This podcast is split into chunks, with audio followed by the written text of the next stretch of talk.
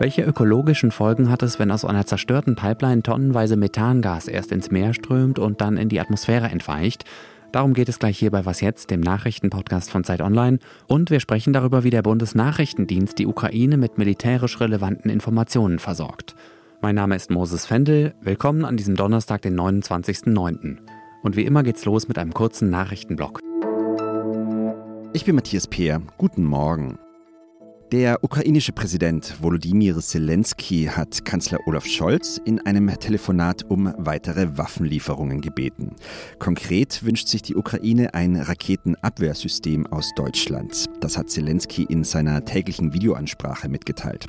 In einem Gespräch mit Scholz waren demnach auch die neuen Sanktionen der EU gegen Russland ein Thema. Zelensky ist mit den bisherigen Plänen unzufrieden.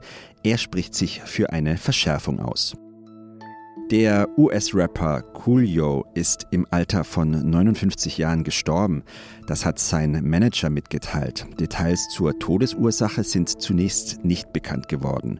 Coolio war in den 90er Jahren einer der bekanntesten Hip-Hop-Stars. Sein größter kommerzieller Erfolg war der Song Gangsters Paradise, den er vor 27 Jahren veröffentlicht hat und der bis heute populär ist. Im Juli hat das Musikvideo zu dem Hit auf YouTube die Schwelle von einer Milliarde Abrufe überschritten. Redaktionsschluss für diesen Podcast ist 5 Uhr.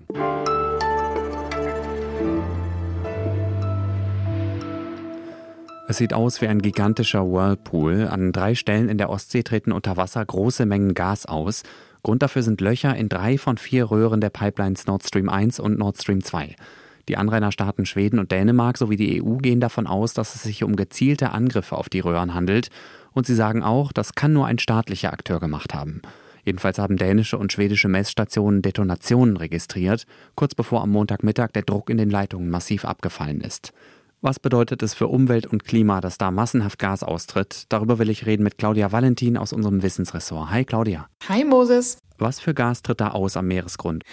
Also der Hauptbestandteil von Erdgas ist ja Methan und die Pipelines waren zwar beide nicht in Betrieb, also es ist kein Gas von Russland nach Europa geflossen, trotzdem waren sie mit Gas befüllt, alleine um einen bestimmten Druck zu halten. Und ich denke mal für den Fall, dass dort wieder oder überhaupt mal Gas fließen soll. Und was passiert dann chemisch mit dem Gas? Wird das irgendwie zersetzt oder so? Methan kann durchaus auch im Meer gelöst werden und dann kommt es im Grunde genommen nicht in die Atmosphäre. Das hat man auch bei anderen Gaslecks äh, schon beobachtet, dass da einfach ein Teil des Methans im Wasser gelöst wird und dann eben über die Zeit von Mikroben zersetzt wird. Aber in dem Falle ist es so, dass es eine wahnsinnig große Freisetzung von wahrscheinlich viel Gas in sehr kurzer Zeit ist. Und es kommt dann zum Beispiel auch darauf an, wie das Gas quasi nach, nach oben reist.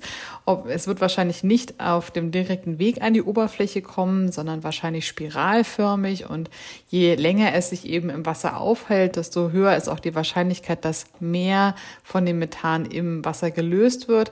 Aber das ist ein so physikalisch komplexer Prozess, dass ja auch von der Wissenschaft noch nicht komplett verstanden ist. Und in dem Moment, in dem man eben keine Messungen macht, ist es alles Spekulation. Was macht das Gas denn mit dem Ökosystem Meer und den Tieren und Pflanzen, die darin leben?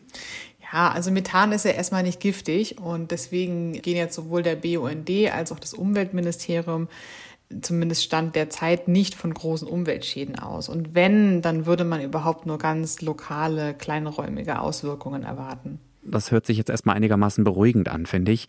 Jetzt ist Methan ja auch ein Treibhausgas und ich glaube sogar viel klimaschädlicher als das CO2, von dem wir immer als erstes sprechen. Welche Folgen haben diese Löcher in den Pipelines denn fürs Klima? Ja, das ist jetzt für viele wirklich die entscheidende Frage, denn in der Tat ist Methan sehr viel klimaschädlicher. Und die Frage ist jetzt also nicht nur, wie viel Gas war und ist in den Pipelines, sondern auch eben, wie viel wird davon gelöst, bevor es überhaupt an der Oberfläche ankommt. Aber wie gesagt, solange wir das nicht messen, dann können wir das nicht wirklich bestimmen. Und Claudia, wann ist der Spuk denn vielleicht vorbei? Diese Röhren müssten doch irgendwann leer sein, oder? Das stimmt, aber ich habe nur gelesen, dass die dänische Regierung davon ausgeht, dass es vielleicht noch eine Woche lang sprudeln könnte. Aber worauf sie diese Aussage fundieren, das weiß ich leider auch nicht. Danke, Claudia. Sehr gerne, Moses.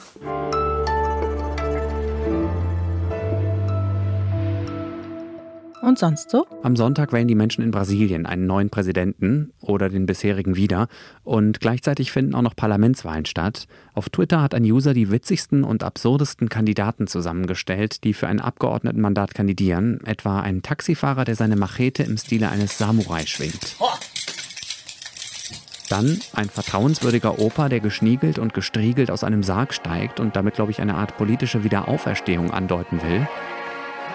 Und nicht zu vergessen der Kandidat, der mit diesem Hit für sein größtes und wahrscheinlich einziges politisches Projekt wirbt. Die Legalisation von Cannabis.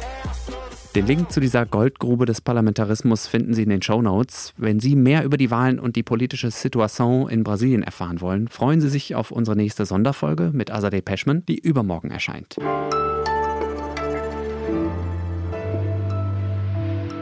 Die Debatte, ob Deutschland genug für die Ukraine tut, begleitet uns ja schon mindestens seit Beginn des russischen Angriffskrieges. Es ist so, dass Deutschland einer der wichtigsten militärischen Unterstützer der Ukraine ist. Niemand liefert in ähnlich großem Umfang, wie Deutschland es tut, Panzerabwehrwaffen, Luftwaffenraketen, Munition in riesigen Mengen. Das hat Bundeskanzler Olaf Scholz bei seinem Besuch in Litauen Anfang Juni gesagt. Es geht ja in der Debatte fast immer um Kriegsgerät oder Ausrüstung. Die von Scholz festgestellte Zeitenwende hat allerdings noch eine weitere, bisher kaum bekannte Dimension.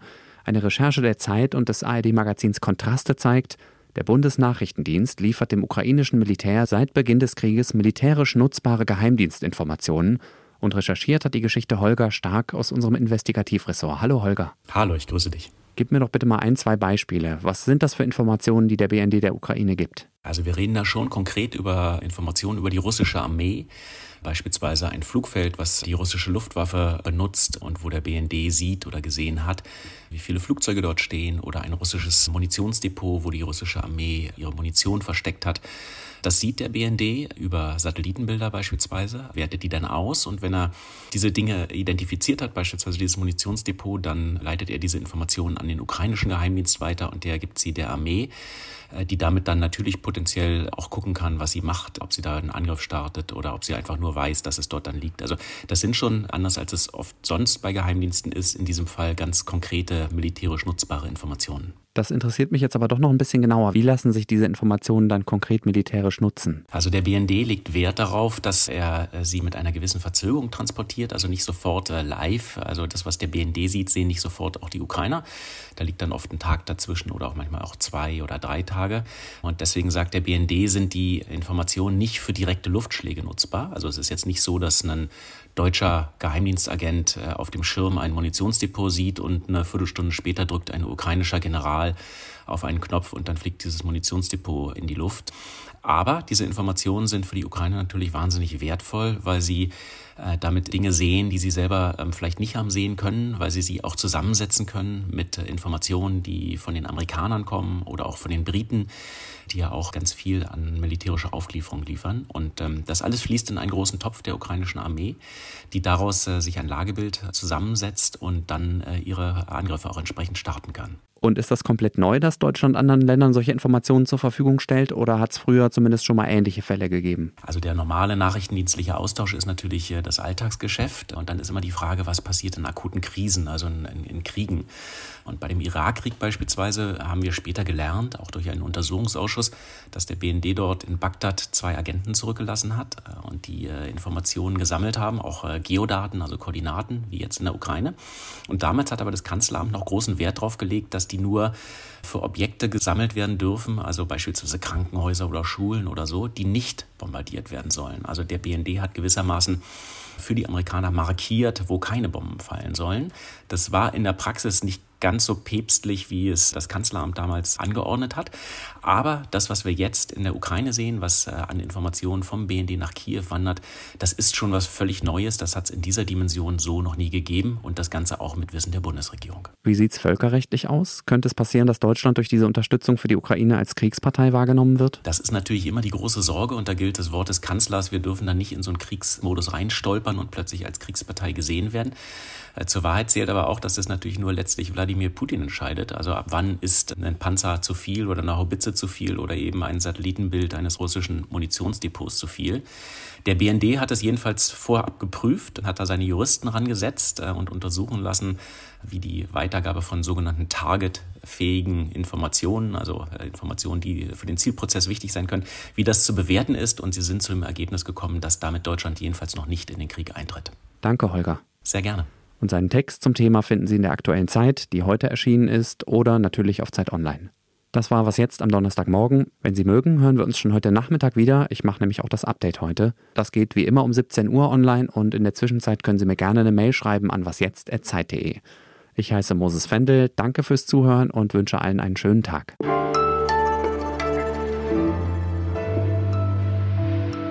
Gute Besserung für deinen. Ja, danke, ey, der geht einfach nicht weg. Total ätzend.